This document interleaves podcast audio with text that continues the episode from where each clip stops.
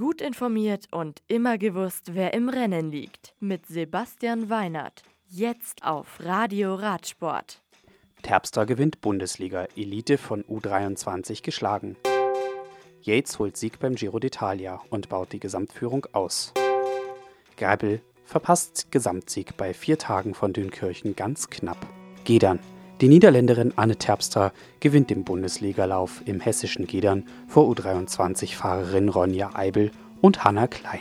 Terpstra nutzt einen Fehler von Eibel aus, um den entscheidenden Vorstoß zu setzen.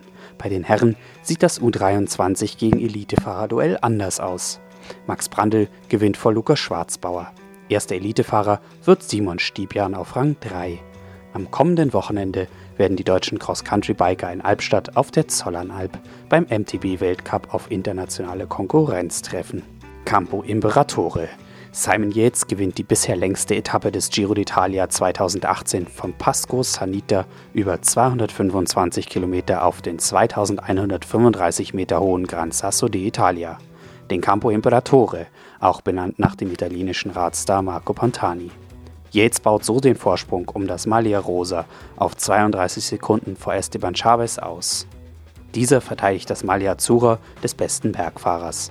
Tom Dumoulin ist mit 38 Sekunden Dritter der Gesamtwertung. Tageszweiter wird knapp geschlagen Thibaut Pinot vor Esteban Chavez. Richard Carapaz trägt weiterhin das Malia Bianca des besten Jungprofis und Elia Viviani bleibt bester Sprinter und trägt weiterhin das Malia Ciclamino. Morgen ist beim Giro der zweite Ruhetag, ehe es am Dienstag von Penne über 239 Kilometer über Gualdoi Tardino geht.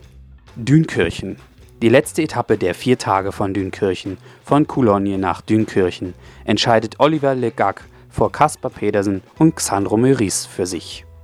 André Greipel arbeitet sich durch Zeitbonifikationen auf den letzten Etappen bis auf eine Sekunde an den Gesamtsieger Dimitri Gläs heran und findet so einen guten Abschluss seines Comebacks.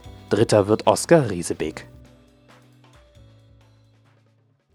Das Radio für Radsportfans.